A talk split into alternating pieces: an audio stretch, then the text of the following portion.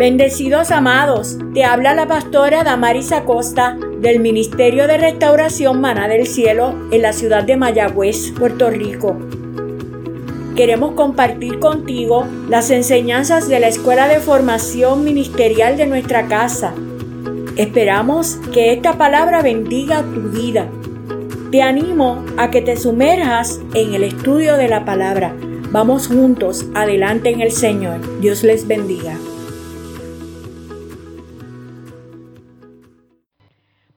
Comenzar en esta noche buscando la palabra del Señor. El tema principal que hemos venido desarrollando a través de este semestre que concluimos el pasado diciembre, ¿verdad? Pero continuaremos con este tema, celebremos fiesta al Señor. ¿Cuántos han estado aprendiendo? ¿Cuántos han estado atesorando la palabra que se ha estado compartiendo? ¿Cuántos han recibido esa revelación que el Señor, ¿verdad? Desea que nosotros nos, insertemos en ella para conocer que los diseños de Dios son eternos, no fueron dados para un pueblo, fueron dados para su iglesia, fueron dados para sus hijos, fueron dadas para nosotros. Amén. Así que con las enseñanzas de las fiestas ordenadas por el Señor, Dios nos ha venido atravesando. Y no sé ustedes si se han podido insertar dentro de la experiencia que cada uno de nosotros en lo personal debe tener con el Señor. Porque nada puede ocurrir en nuestras vidas si no comienza todo con un encuentro con Él. Nada comienza si nosotros no tenemos un camino que ha sido trazado y ese camino está marcado con sangre. Y si nuestros pasos no se han encaminado por ese camino, pues la experiencia nuestra no ha comenzado.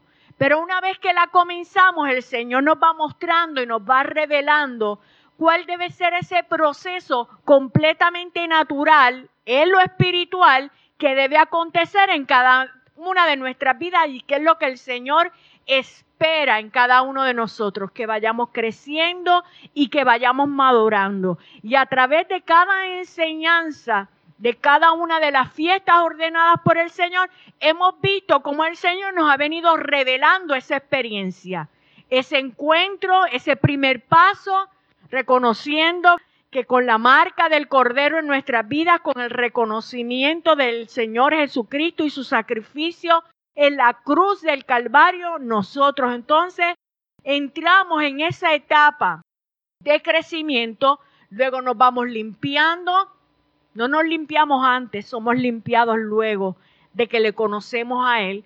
Él nos va revelando la palabra, la vamos conociendo y entonces Él va quitando de nosotros todo aquello que no le agrada para ir nosotros creciendo en Él. Y cada una de las cosas, ¿verdad? Las vamos entonces experimentando. Ahora estamos como iglesia experimentando este tiempo de Pentecostés. Este tiempo en el que esperamos una cosecha, pero que nosotros como iglesia, nuestros nombres han sido incluidos en la agenda de Dios para provocar ese nuevo tiempo, ese tiempo de cosecha, este último tiempo del llamado del Señor para que la gente, ¿verdad? Para que el mundo se arrepienta y se vuelva a Él. Y dentro de ese tema general que hemos venido desarrollando, de celebremos fiesta al Señor, en esta noche les vamos a compartir acerca de lo profético, porque hemos venido hablando acerca de esta nueva temporada, de este nuevo tiempo, de estos tiempos proféticos en los que la iglesia va a experimentar, lo entendamos, lo conozcamos, nos haya sido revelado o no, la iglesia va a ir corriendo con lo que el Espíritu Santo de Dios está haciendo aquí en la tierra. Y nosotros vamos a compartir un poquito acerca de esto en esta noche. Vamos a buscar primeramente nuestra Biblia en el libro de Segunda de Pedro, desde el capítulo 1. Y vamos a leer de los versículos 16 al 21. Segunda de Pedro, en el capítulo 1, y los versículos del 16 al 21. Porque no os hemos dado a conocer el poder y la venida de nuestro Señor Jesucristo, siguiendo fábulas artificiosas, sino que habiendo visto con nuestros propios ojos su majestad.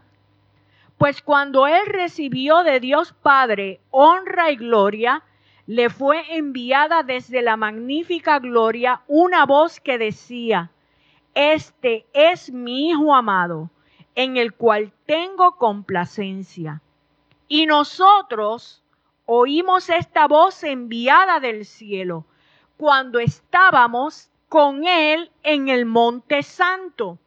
Tenemos también la palabra profética más segura, a la cual hacéis bien en estar atentos como una antorcha que alumbra en lugar oscuro, hasta que el día esclarezca y el lucero de la mañana salga en vuestros corazones, entendiendo primero esto que ninguna profecía de la escritura es de interpretación privada, porque nunca la profecía fue traída por voluntad humana, sino que los santos hombres de Dios hablaron siendo inspirados por el Espíritu Santo. Amén. El apóstol Pedro está primeramente introduciendo la experiencia que él tuvo en el momento en el que él fue llevado por Jesús al monte y él allí vivió la experiencia, ¿verdad? Donde hubo una transfiguración y él vio unos personajes allí en ese momento en el que Jesús se encontraba en los momentos más críticos, muy cercanos al momento en que él tenía que presentarse ya a cuando iba a ser tomado, ¿verdad? Y llevado a la crucifixión. Pedro tuvo grandes experiencias estando cerca de Jesús, experiencias personales, o sea que él lo vio con sus ojos, las cosas que él escuchó de la boca de Jesús, pero también sus ojos la vieron, lo experimentaron, no fue que nadie le contó. Y aquí el apóstol Pedro está diciendo que aún él teniendo tan grande experiencia que había siendo experimentado junto a Jesús, aún así él reconoce que no es la experiencia lo que él tiene que mantener viva y seguirle recordando a otras personas, sino que es importante que nosotros mantengamos firme la palabra hablada por el mismo Dios al pueblo, dice el apóstol Pedro, a través de los santos hombres que hablaron siendo inspirados por el Espíritu Santo refiriéndose a los profetas que fueron antes de él y al profeta que él mismo ahora Dios había levantado. Así que de esto es que se trata esta porción de la escritura. El apóstol Pedro hace una afirmación rotunda de la inspiración de las escrituras. Afirma que la palabra de Dios es la verdad y la realidad del Evangelio anunciadas por los profetas y escritores del Antiguo y del Nuevo Testamento. Aunque para esa época, ¿verdad? No estaba escrito el Antiguo Testamento, pero él se estaba refiriendo a los hombres que ya estaban, que habían sido levantados y que estaban, entonces habían sido escogidos por el Señor para levantar obra en el nombre del Señor. Él los asistió y los dirigió para entregar lo que ellos habían recibido de parte de Dios la Biblia, tal y como nosotros ahora la conocemos, esta colección de libros que nosotros se han recopilado y han sido guardados por el mismo Dios, fueron inspiradas en diferentes hombres, pero todas por el Espíritu Santo. Así que aquí no son cuentos ni fábulas, ni ningún concepto humano, sino que vienen de parte del trono de Dios para nosotros, su iglesia y sus hijos. Este pasaje que acabamos de compartir destaca la importancia relativa de la palabra profética o las experiencias que recibimos. Hace una comparación. Aquí el apóstol compara su propia experiencia con la permanente palabra profética, aquello que está escrito, aquello que fue hablado por Dios a diferentes hombres y que quedó permanentemente para la humanidad. Llama el apóstol Pedro, llama a esta palabra la palabra más segura. Qué triste que nosotros, la realidad de lo que conocemos es que la gente prefiere escuchar palabra profética de quién? De otro hombre. No de lo que está escrito, de lo que ya Dios habló. Y la misma escritura nos hace una advertencia acerca de esto, de que la palabra más segura, la palabra profética más segura que nosotros tenemos es la palabra que Dios mismo se encargó de inspirar a otros hombres, pero permanentemente escrita para nuestro beneficio, para toda la humanidad. Porque cada hombre y cada mujer, cada hijo de Dios, todos y cada uno de nosotros podríamos relatar experiencias que hemos tenido con el Señor y eso lo hemos hablado aquí en esta casa anteriormente. Todos podríamos compartir acerca de esas experiencias, de lo que el Señor nos ha hablado, de instrucciones particulares que el Señor nos ha compartido y de esas experiencias, lamentablemente, muchos han levantado alguna doctrina. Muchos han hecho de esa experiencia alguna doctrina y eso es un error. Porque el trato que Dios tiene para contigo, lo que Dios te pida a ti o lo que Dios demande de ti, nada tiene que ver con lo que Dios quiere establecer para toda su iglesia. Así que nosotros siempre la palabra profética o nuestras propias experiencias las tenemos que someter, siempre estarán sujetas a lo que ya está escrita. Nuestras experiencias con Dios son importantes, son bienvenidas y son maravillosas, nos gozamos en ellas y nos hacen y nos permiten a cada uno de nosotros crecer, fortalecer nuestra fe. Pero hay algo más seguro que esa experiencia y es la palabra profética que ya Dios nos habló. Así que nuestras experiencias tienen que ser el resultado de la palabra de Dios operando en nuestras vidas. Si Dios te pide que hagas un ayuno, si Dios te pide que hagas algo en particular, si Dios demanda de ti alguna obra, hay tantas cosas, ¿verdad?, por las que el Señor nos puede solicitar, demandar que nosotros realicemos, cosas que nosotros pasemos, particularmente nos habla para nuestro beneficio, porque solamente Él nos conoce. Mejor que Él nadie nos conoce. Pedro nos dice que su experiencia con Jesús mismo está subordinada, está por debajo a la palabra más segura, que es la que está en las escrituras. Así que ninguna experiencia tiene más grande autoridad que la palabra de Dios. El cristiano sabe que la Biblia es la palabra de Dios que es más que tinta negra sobre un papel blanco. No son letras allí escritas, es la palabra hablada de Dios, la palabra del Dios viviente, que no cambia, que no enmudece, que no se pone vieja, que no caduca. El cielo y la tierra pasarán, mas su palabra no pasará. Que por su palabra soy bendecido por su palabra soy transformado. Por su palabra soy sanado. Por su palabra recibimos salvación. Por su palabra recibimos fe. Por su palabra somos fortalecidos.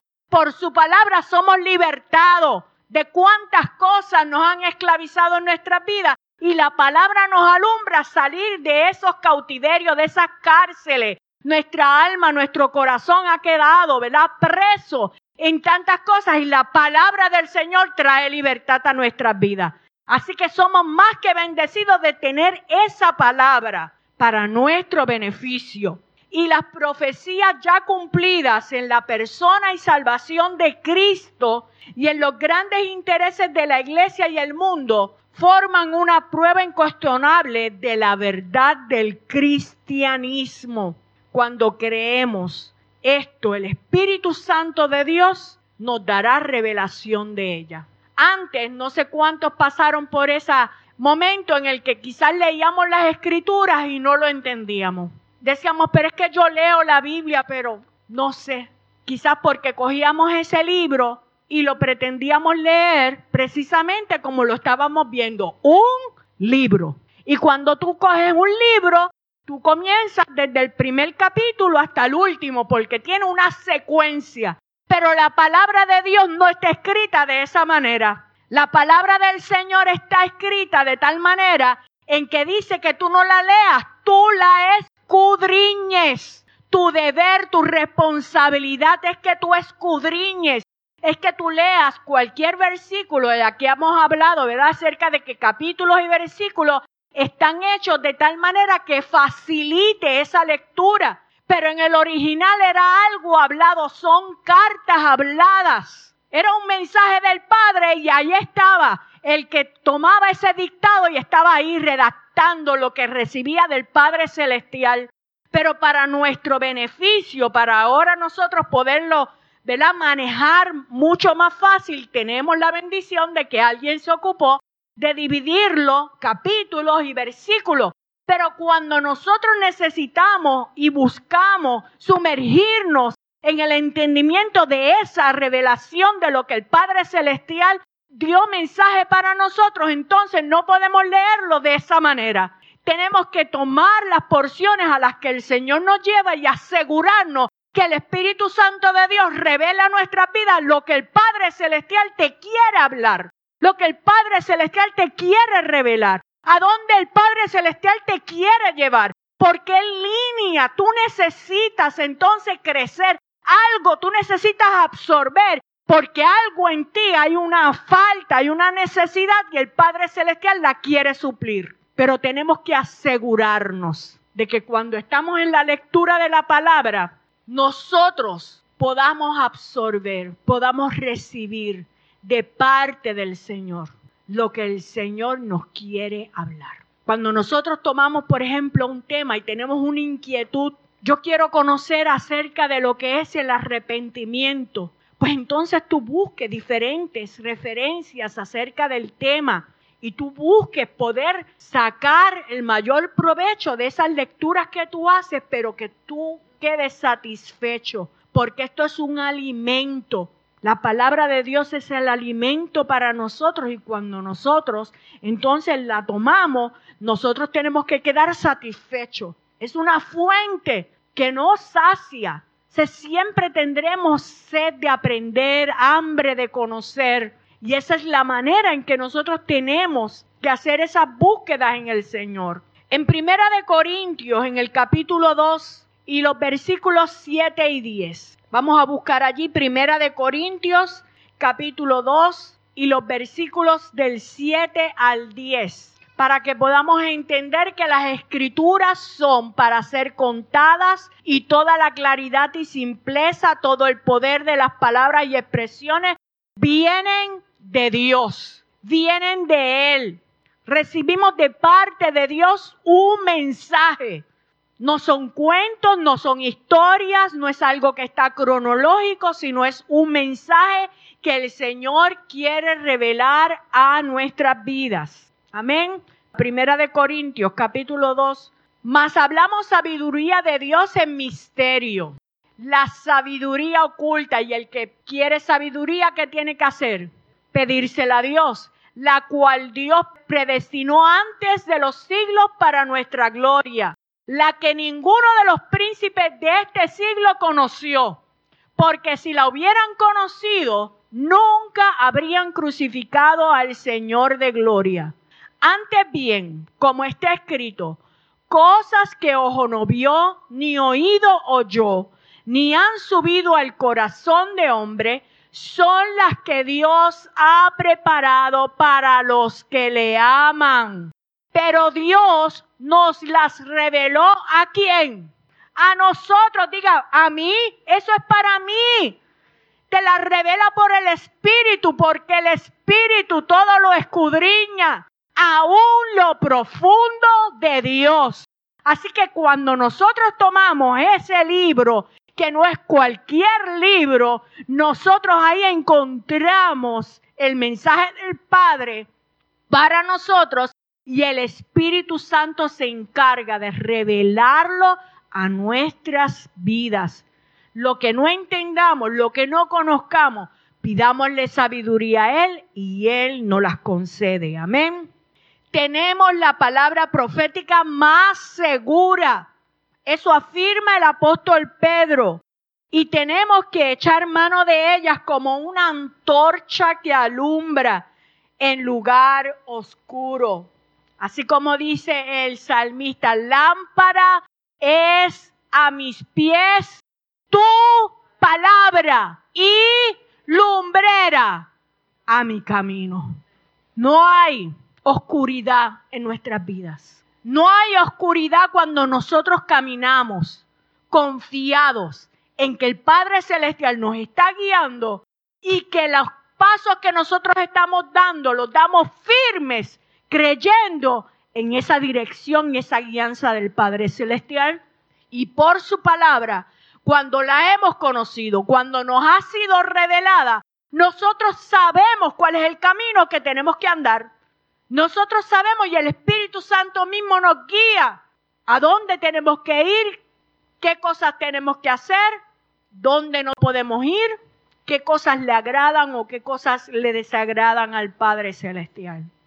Cada uno de nosotros tiene que tener momentos de experiencias con Dios. Sin embargo, dice que aunque esas experiencias sean importantes, sean bienvenidas, pero no podemos olvidar que la palabra más segura que tenemos nosotros es la palabra que está escrita. Esa es la más segura. Amén. La palabra profética nos alumbra el camino. Nos dice dónde estamos según el reloj de Dios. Hemos aprendido, hemos entendido, no sé si lo han recibido, si ustedes verdaderamente, ¿verdad? lo están entendiendo hacia dónde el Señor nos está dirigiendo, iglesia. Tú y yo podemos tener una agenda, pero la iglesia está viviendo la agenda de Dios. Nos guste o no, pateleteemos o no, nos pongamos terquitos y frenemos. Quizás no querramos avanzar, pero la iglesia no se detiene. El plan de Dios no se va a detener. Dios va a cumplir en su tiempo lo que ya Él ha predestinado desde su eternidad, lo que Dios ya tiene diseñado, lo que Dios tiene establecido. Dios corre una agenda, Dios tiene su calendario.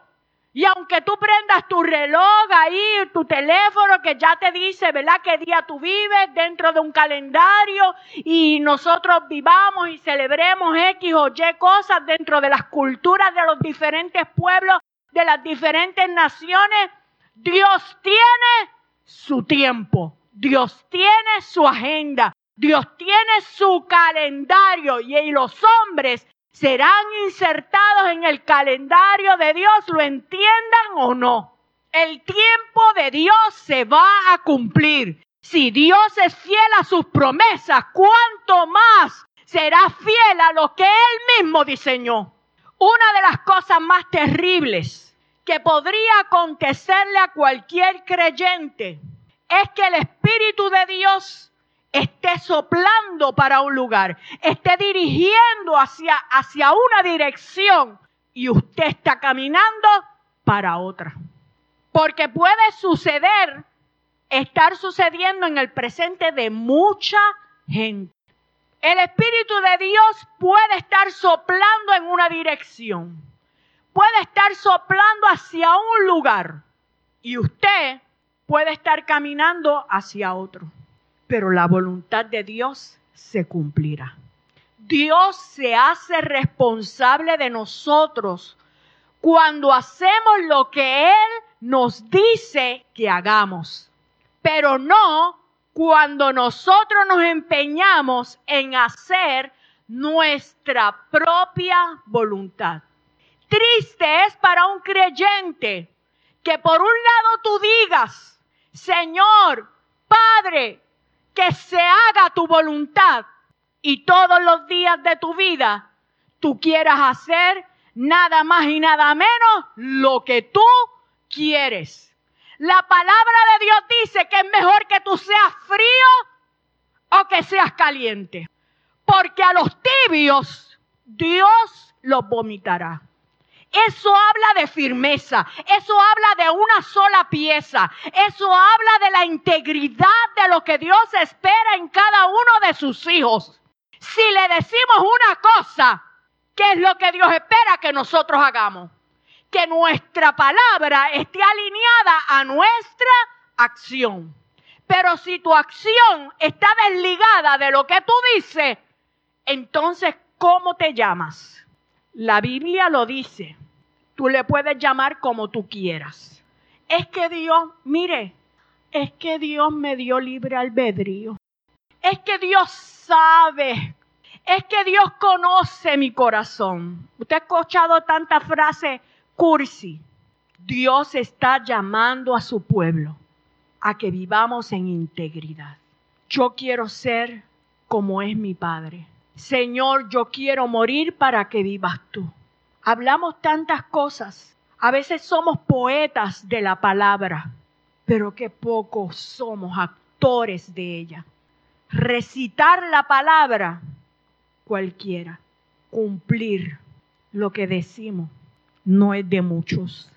Así que cuando nos movemos bajo la palabra profética de Dios, Él es responsable de nuestras vidas y de las cosas que nos ocurren. Y vuelvo a recordarte que cuando hablamos de la palabra profética, estamos hablando de la palabra que está escrita. Es que cuando nos movemos conforme al diseño de Dios, conforme a lo que Dios estableció para nosotros, que lo que ya nos es conocido, Dios nos hace responsable de ellas. Para eso es la palabra, para que alumbre nuestro camino hasta que el día sea completamente claro.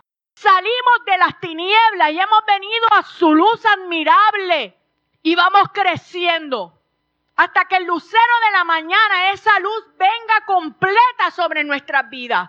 Hay un proceso y Dios los conoce. Sí, Dios lo sabe y te lo voy a mostrar ya mismo.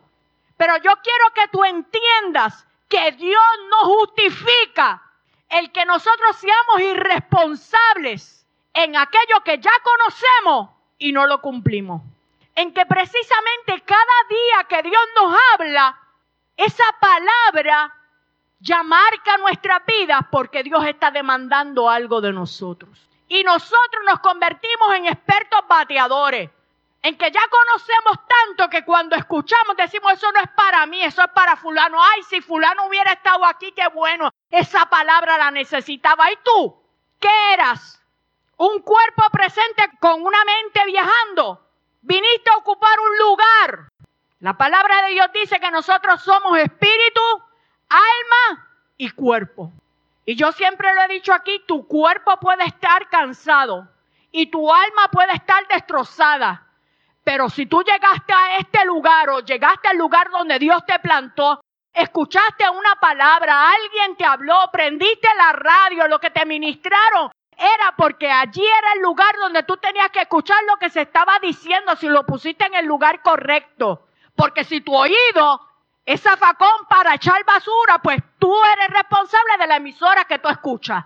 Somos responsables de lo que oímos, somos responsables de lo que leemos, somos responsables de dónde vamos, de con quién compartimos. Dios demandará de nosotros. Ser creyente no es venir a la iglesia. Ser creyente es modelar a Cristo donde, donde quiera que estamos. Porque aún en lo secreto, allí Él está. Si nos movemos en base a nuestra opinión, a lo que pensamos, a nuestros planes, entonces cada uno de nosotros somos responsables de las decisiones que tomamos. Si hay algo que debe estar ocurriendo al pueblo de Dios en este tiempo, es tener conciencia profética del momento que estamos viviendo en el calendario de Dios. Y lo voy a repetir y lo vuelvo a repetir y lo seguiré repitiendo.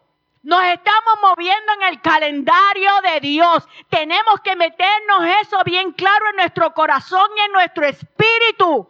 Los tiempos que estamos viviendo no son los tiempos en que el mundo quiera manejar, en que un hombre se levante y dicte la pauta de cómo la iglesia tiene que vivir, de cómo tienen que acontecer las cosas dentro de la iglesia. Y cuando hablamos de la iglesia no es una institución, estamos hablando de cada uno de nosotros. Dios se ha empeñado en hacer las cosas para hacer cumplir su voluntad y nosotros atravesamos eso y a veces nosotros mismos ponemos el obstáculo. Nos resistimos, lo rechazamos, pero Dios se empeña, Dios quiere, porque Dios nos ama. ¿Cuántas cosas hemos venido experimentando, iglesia? Y en todo tiempo le llamamos negativo, todo lo vemos oscuro. Y no es otra cosa que Dios alineando las cosas y preparándonos para el tiempo que se avecina.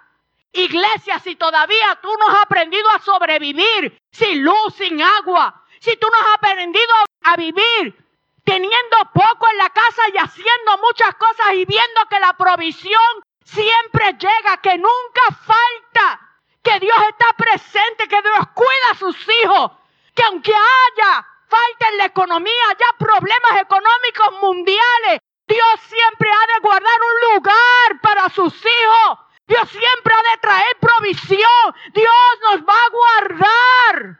Si tú no has visto las cosas que acontecen, cosas terribles en el mundo entero, la naturaleza entera se está levantando para que nosotros sepamos que vienen tiempos difíciles y que nosotros, la iglesia, tenemos que cumplir la encomienda que el Señor nos ha dado.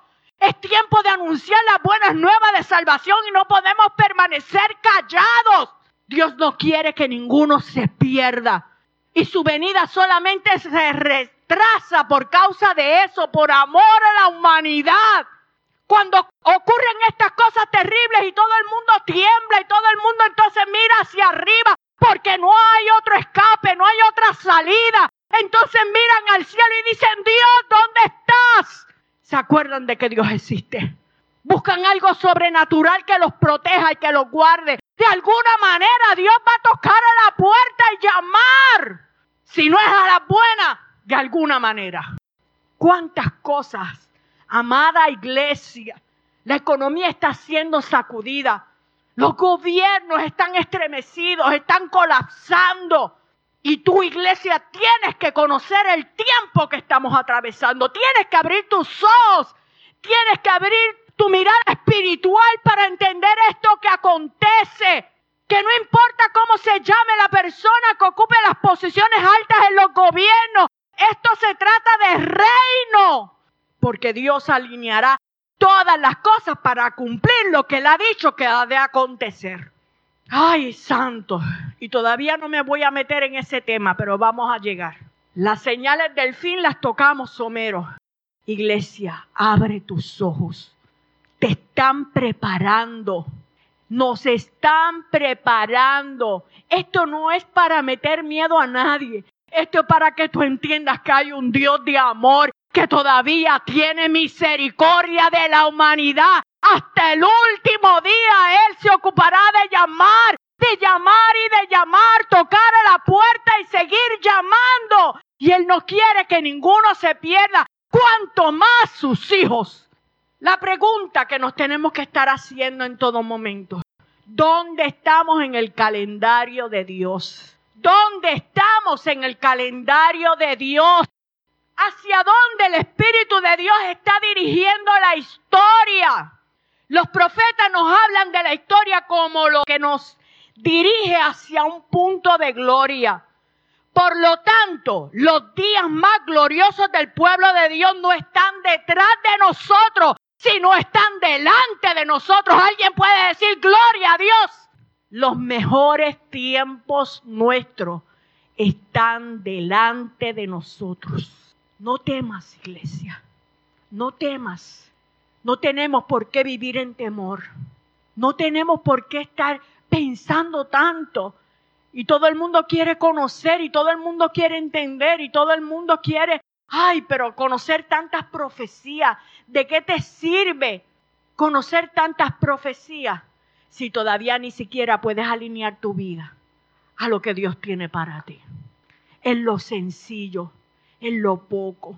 Séle fiel en lo poco. Séle fiel en lo poco. Dios nos tiene destinado algo glorioso. Yo no sé si tú lo crees. Yo lo creo.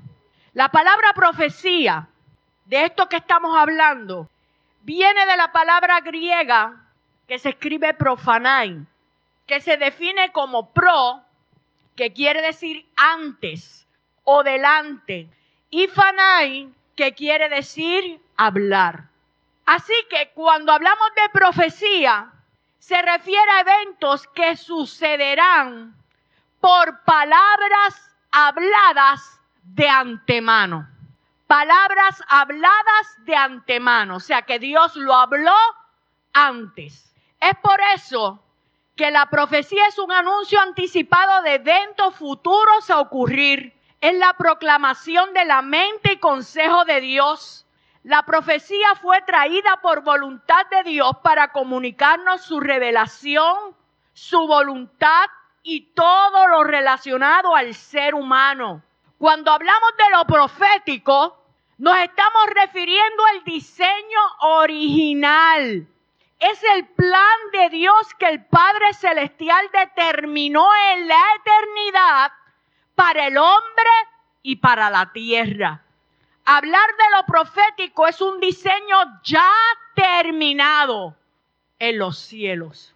Lo repito, Hablar de lo profético es hablar de un diseño ya terminado en los cielos, en la eternidad, pero que tiene que manifestarse aquí en la tierra.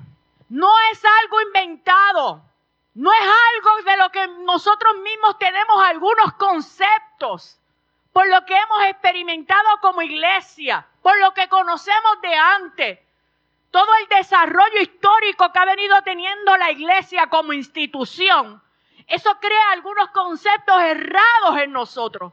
Porque creemos que la palabra profética tiene que venir de parte de un profeta. Nada más lejos de la realidad. Porque la iglesia entera está llamada a ser profética. Dios levanta hombres dentro del ministerio para que sean profetas y Dios le da sus funciones particulares, sus funciones específicas. Pero la iglesia completa está llamada a ser profética desde su origen, desde lo eterno, desde el diseño original de Dios. Te lo voy a demostrar. Isaías 46 y versículos del 9 al 10. Dice la siguiente palabra de Dios acordaos de las cosas pasadas desde los tiempos antiguos, porque yo soy Dios y no hay otro Dios y nada hay semejante a mí.